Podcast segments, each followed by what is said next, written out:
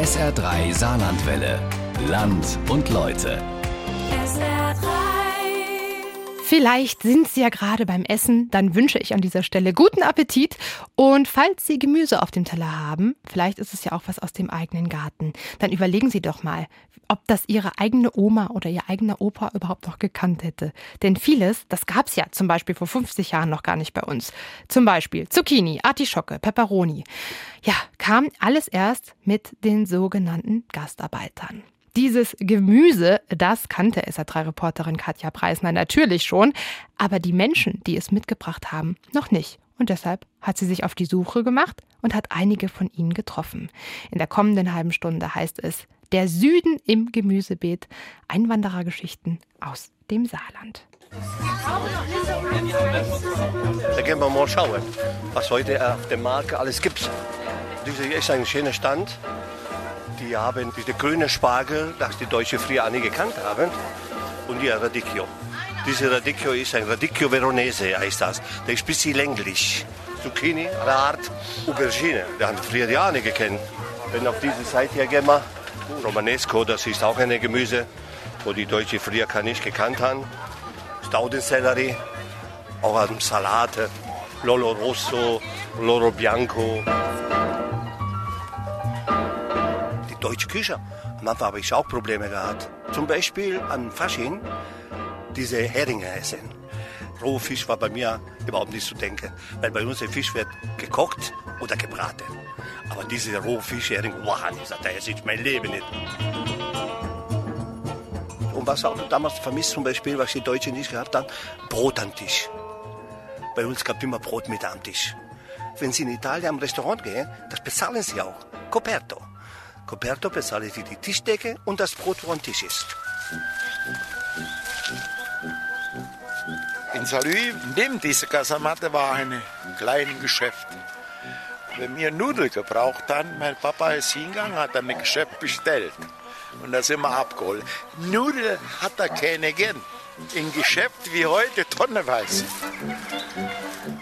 Als wir 1970 von Neapel nach Homburg-Saar eingewandert sind, hat meine Mutter verzweifelt bei Albrecht, nicht Aldi, damals ist es noch Albrecht, hat sie äh, nach Auberginen gesucht, nach Zucchini, um äh, eine Suppe zu machen. War nichts da, gar nichts. Espresso-Kaffee war eine Seltenheit. Man fuhr nach Vorbach, um Espresso-Kaffee zu kaufen, weil der deutsche Kaffee in der Espressomaschine einfach einen anderen Geschmack gebracht hat.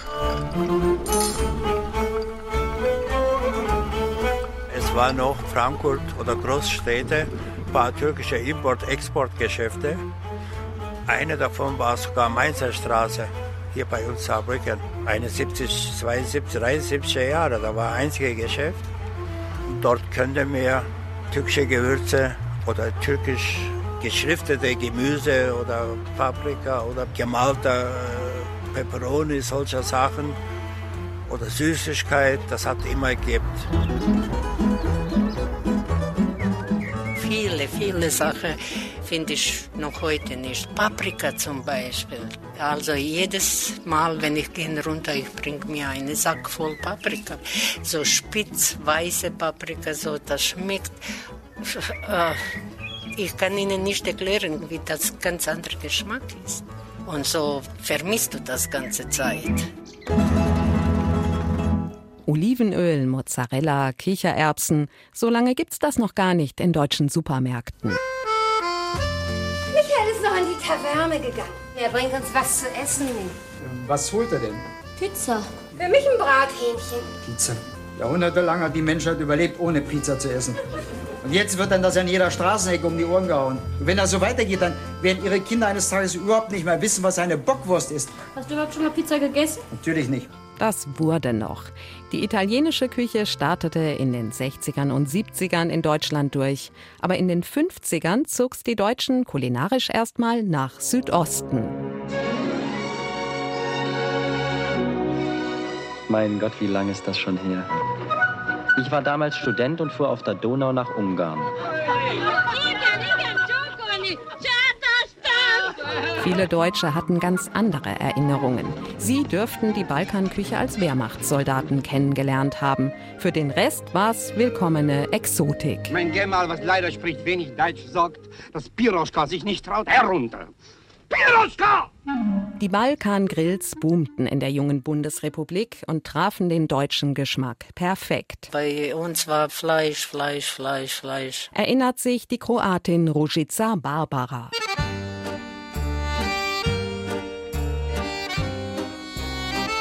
Das Besondere am Balkan war, dass er für Deutsche fremd und vertraut war. Im Slawonien, das war viele Volksdeutsche bei uns. Wir haben viel so wie österreichische Essen, Schufnudel, Knädle hat gemacht und das war viele Essen, was Deutsche früher haben bei uns gekocht. Trotzdem war es nicht einfach, das gewohnte Essen auch in Deutschland zu machen. Diese Sauerkrautblätter, das könnte man hier früher überhaupt gar nichts kaufen. Wir machen immer im Herbst die Kraut in die Fass für die Winter. Dann machen wir Sauerkraut, Rouladen, das heißt Sarma bei uns. Das haben wir früher hier nicht gefunden. War viele Sachen nicht.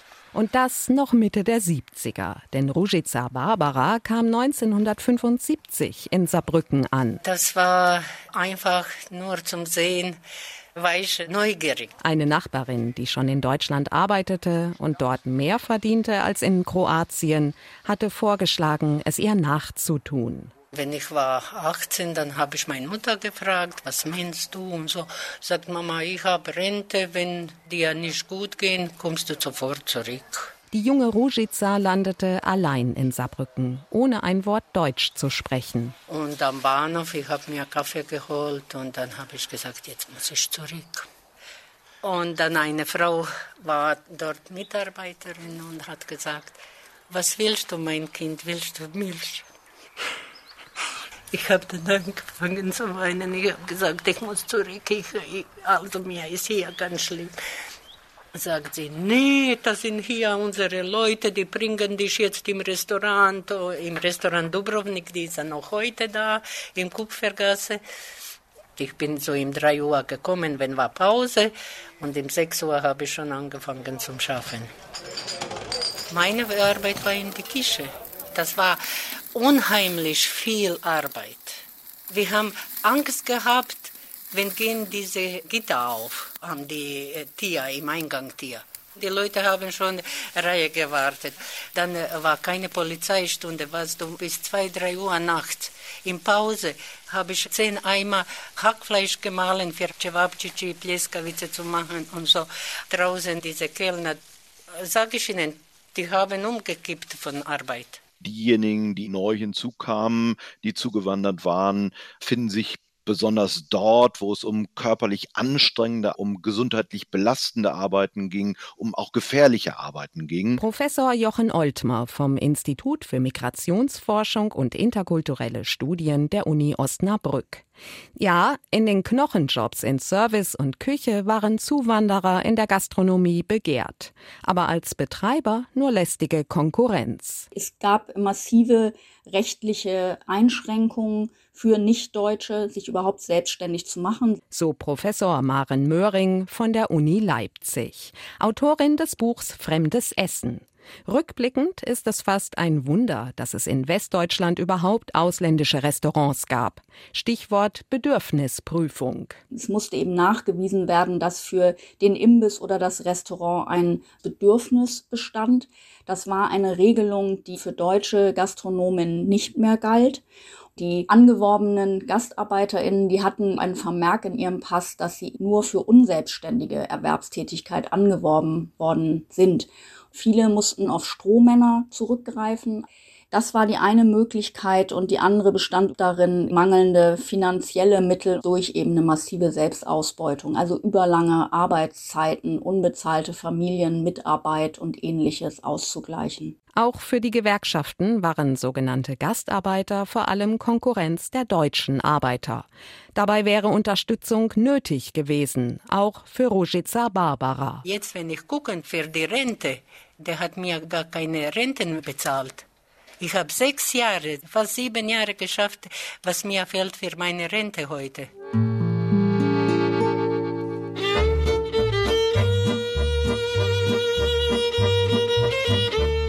Pietro Tornabene hat die Sache selbst in die Hand genommen. Er hilft gealterten Immigrantinnen und Immigranten durch den deutschen Rentendschungel in Saarlouis, seiner Stadt. Ich habe mit der ehemaligen Oberbürgermeister einen Streit gehabt. Er hat gesagt, du, was mal hier gebaut haben. Wenn ich 62 wäre nochmal weggegangen und jetzt werde ich nochmal kommen, das Saarlouis, wo ich da war, das ist eine Geisterstadt. Weil in der Zeit, da hat es ja sehr viel in Solid geändert. Da hat er zu mir gesagt, du bist verreckt. Hat er mich stehen gelassen und ist abgehauen. Weil politisch mir zwei, zwei Meinungen. Er schwarz und ich bisschen rot. Ich äh, war hier schon zwei Perioden in der Stadtrat dran, durch die SPD natürlich. Damals, der Einzige, wo an mich zugekommen ist, war der SPD und 1975 bin ich in der SPD reingetreten. Wenn damals eine CDU an mich angedreht wäre, vielleicht wäre ich in eine CDU reingegangen. Man weiß nicht. Es wären eine Menge Italiener und Italienerinnen gewesen, die die Parteien im Saarland hätten anwerben können. Es ist das Bundesland, worin die Italiener die größte nicht-deutsche Gemeinschaft darstellen. Das ist ein Rekord. Schon 1880, nach dem preußisch-französischen Krieg, waren in dieser Großregion schon 30.000 Italiener hier ansässig. Wegen der Industrie, ja, ja, ja, ja. Pasquale Marino ist Sprecher des italienischen Generalkonsulats in Frankfurt und Radiomoderator im Saarland. Antenne Saar, Mezzora Italiana. Cari amici in ascolto, benvenuti al nostro 1961 startete beim Saarländischen Rundfunk die erste Radiosendung in der ganzen ARD für sogenannte Gastarbeiter, wie Pietro Tornabene einer war. So, das ist mein Garten. Schon sein Vater hatte Mitte der 60er einen Kleingarten in der Saarlouier Saaranlage gepachtet. Das ist Saubohne, das sind die Antischocke, sind sie, das ist Wilde. Wir holen die Staud, also die Blätter. Ja, der Kuchen wird sauber gemacht. Wenn gekocht sind, die werden äh, paniert und dann schmeckt es fein. Ich kaufe immer die Samen in Italien, weil die ja manchmal nicht mehr kriegen. Also wenn ich in Italien fahre, einmal im Jahr fahre ich immer hin, dann Allerheilige und dann kaufe ich immer, was ich brauche. Sie sind an Allerheiligen immer in Italien? Richtig. Wir haben eine Familiengrab. Und da gehe ich sie besuchen. Ich muss leider sagen, ich bin im Moment am Streiten mit der Stadt. Habe ich einen Antrag gestellt vor 10, 12 Jahren, dass mein Salue diese unbeerdigte Grabkammer bauen würde. Nur der Stadt ist äh, lahm. Das sind stur. Geht nicht in den Kopf rein. Ich war in Saarbrücken bei der Aufseher von Friedhof in Saarbrücken. Wenn du in Saarbrücken kommst, kriegst du von mir sofort eine Genehmigung. Aber ich gehe nicht nach Saarbrücken. Pietro Tornabenes Stadt ist ja Saarlouis, seit 1962. Mit 16 Jahren kam er an, da war sein Vater schon ein paar Jahre dort. Mein Papa war in Deutschland in der Krankenhaft, konnte ein bisschen Deutsch. Gehen wir mir nach Deutschland da kann ich mal ein bisschen schwätzen, da kann ich mich ein bisschen aus. Eigentlich war der Vater Bauer, konnte aber in Italien nicht mehr davon leben. Peu à peu wanderte die Familie aus. Als erstes die Männer. Die erste Zeit habe ich auch im Bau geschafft und danach bin ich äh, bei der Ford gekommen, 69 bin ich 32 Jahre bei Ford gewesen. Die Italiener haben traditionell nicht in der Grube gearbeitet, aber in der Schwerindustrie, in der Stahlindustrie, in der Automobilindustrie und vor allen Dingen in der Baubranche waren die Italiener an erster Stelle. Aber Bergbau aus vor allem einem Grund nicht, sagt Pasquale Marino. Bergleute waren fast eine geschlossene Gesellschaft an sich und Bergmann zu sein, das war eine hohe Qualifikation. Die Italiener haben diese Qualifikation nicht gehabt, somit war der Einzug in dieser Welt gesperrt. Es waren eben auch sehr häufig Branchen, die krisenanfällig waren, wie der Baubereich oder dann die Stahlindustrie, das produzierende Gewerbe. Ergänzt der Migrationsforscher Jochen Oltmer. Das hieß, dass die Zuwanderer in den Wirtschaftsflauten der 60er und 70er als Erste entlassen wurden.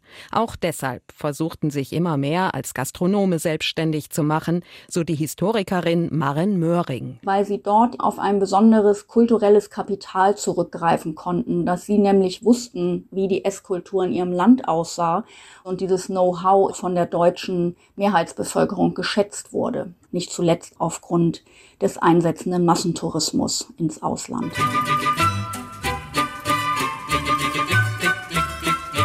Wie ich damals gekommen bin hier in Deutschland, das war 69. Ich bin ein Mitbringsel.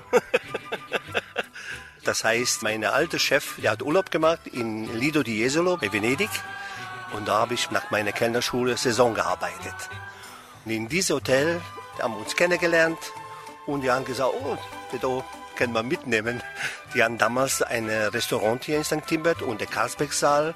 Das war eine von den größten Saal hier in der ganzen Umgebung. So kam also Sante Belloni ins Saarland mit 17. Als italienischer Kellner in einem deutschen Restaurant. Seine Familie blieb in Norditalien. Arme, arme Leute, meine Eltern, die haben dann in die Felder gearbeitet. Zuckerrüberplantage. Ich habe schon mit zehn Jahren schon in die Bäckerei. Dann mit zwölf Jahren bin ich in Ferrara in diese Restaurant äh, Tavola Calda. Da habe ich als Boy zuerst gearbeitet. Das heißt, an die Theke, wir haben eine Bar gehabt. Und da war ein Mann bei der Stadt bei uns im Dorf und sagte, Mensch, Sante, wieso machst du keine Kellnerschule? Ah, der wird bezahlen von der Stadt. Also das mag ich. Dann bin ich von daheim weggegangen. Nach St. Ingbert, seine neue Heimat, wo es heute so viel Vertrautes aus der alten Heimat auf dem Wochenmarkt gibt. Tomatensorte, ach du lieber Gott. Früher haben wir nur einer gekannt. Aber wir schauen mal jetzt in diese Stand hier. Rucola, Oregano, Majoran, Basilikum. Es gibt der rote Basilikum, der gelbe Basilikum, der grüne Basilikum. Es gibt so viele Sorten Basilikum.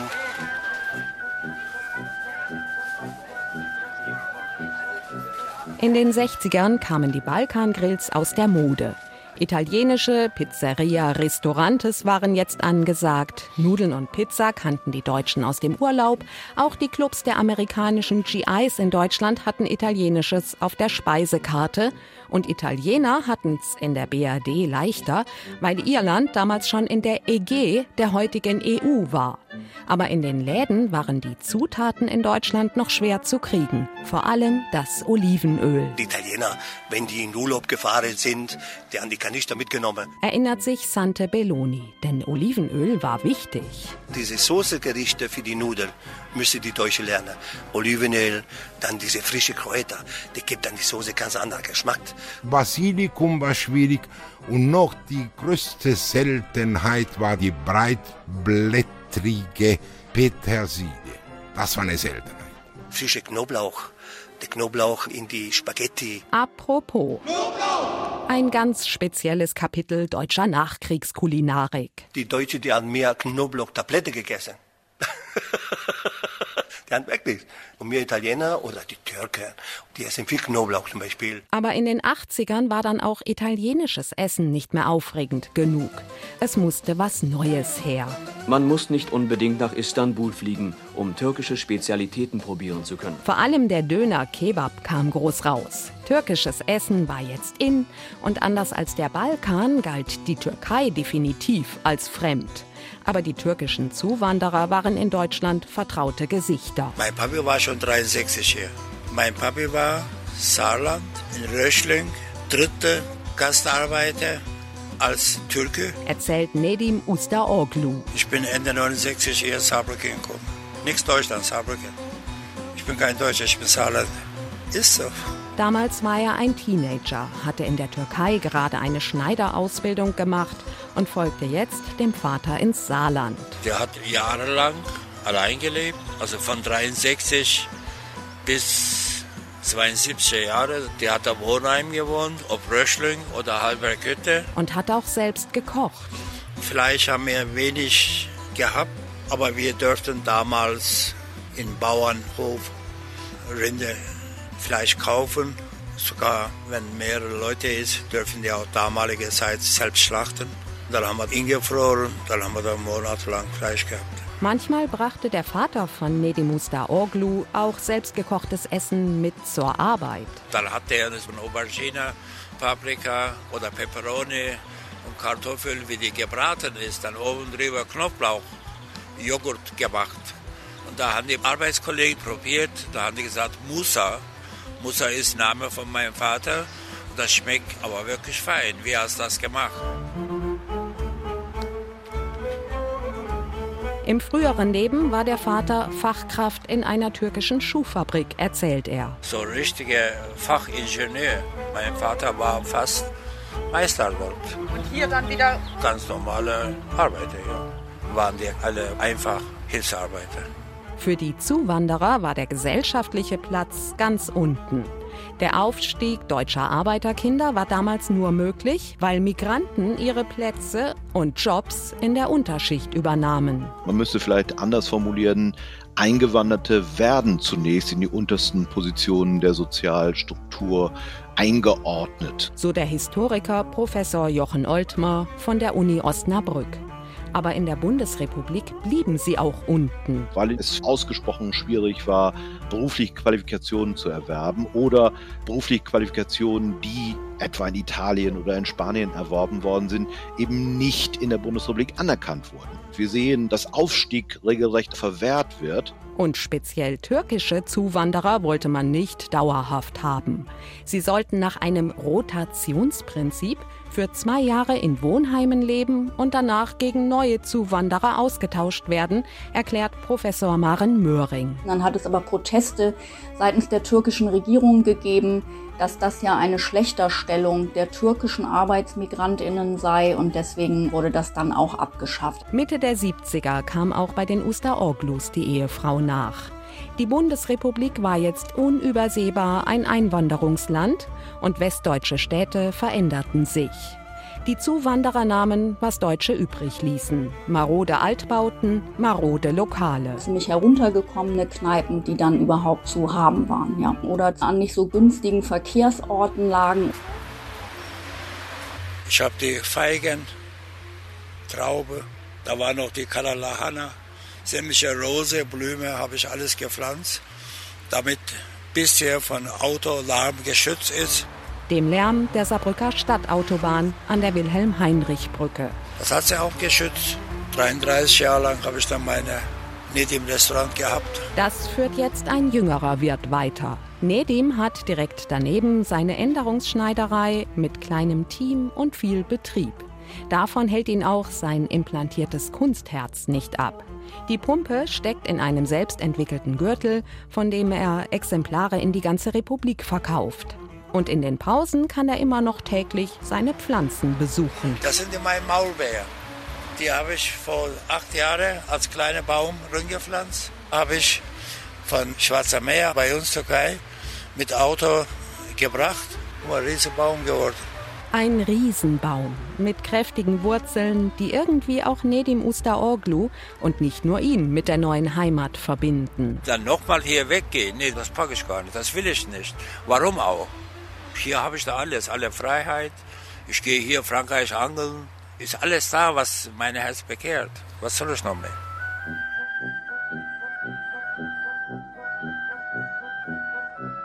Die Leute kennen Italien nur für die 14 Tage oder drei Wochen, wo die Urlaub machen. Aber da muss man ein ganzes Jahr dorthin wohnen. Zum Beispiel in unserer Gegend jetzt die Po-Ebene, wenn viel der Nebel kommt und die Feuchtigkeit und die Fliegen. Die Fliege, die fressen dich. Das ist Sumpfgebiet. Da muss man dorthin leben, wirklich.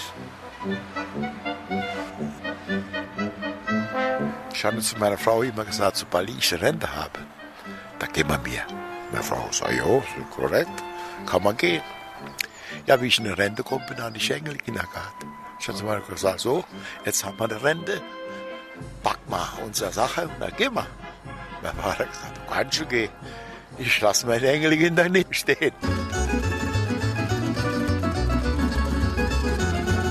Bleiben auch wegen Enkelkinder. Jetzt bleibe ich. Jetzt habe ich keine andere Heimat. Verstehen Sie? Nach so vielen Jahren. Ich habe gar keine Freunde äh, mehr. Manche sind schon gestorben, manche sind im Krieg umgefallen, 91 oder Schwester ist nach Amerika gegangen, Bruder ist gestorben. Also kein mehr, was zieht mich nach runter. Vielleicht nur zwei, dreimal im Jahr zum richtig Essen, mein Essen, was ich will und so, was ich hier kriege nicht. Unsere Essen waren vielleicht ein klein bisschen scharf für die deutsche Kundschaft. Aber die haben, so wie Knoblauch gelernt haben, so haben die auch gelernt, mit der Zeit ein bisschen scharf zu essen. Ich kann mich sehr wohl erinnern, dass meine Mutter für die Nachbarn mehrere Male Pizza gemacht hat. Weil die neugierig waren und wollten schauen. Da haben wir die Nachbarn eingeladen und meine Mutter hat gezeigt, wie Pizza gemacht wird.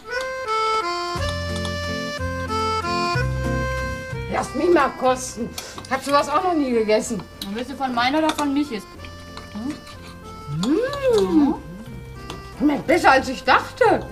Das nächste Mal esse ich auch Pizza. Die Zuwanderer aus dem Süden sind nicht die letzten geblieben. Das ist auch eine italienische Karte. Das ist eine halbe, halbe russische und Ukraine. Das ist ein Monana-Karte. Das ist eine Sierra. Auch syrische Zuwanderer sind unter die saarländischen Kleingärtner gegangen. Und wieder müssen sich alle ans Neue gewöhnen. Das ist Salat oben, das ist Trauben. Die benutzen ja die Trauben nur für die Blätter. Also die Weinblätter zum Einwickeln von Reis. Die Trauben bleiben hängen. Schade, das ist nicht gut. SR3 Saarlandwelle. Land und Leute. Regionale Features auf SR3. Immer sonntags um 12.30 Uhr und als Podcast auf sr3.de.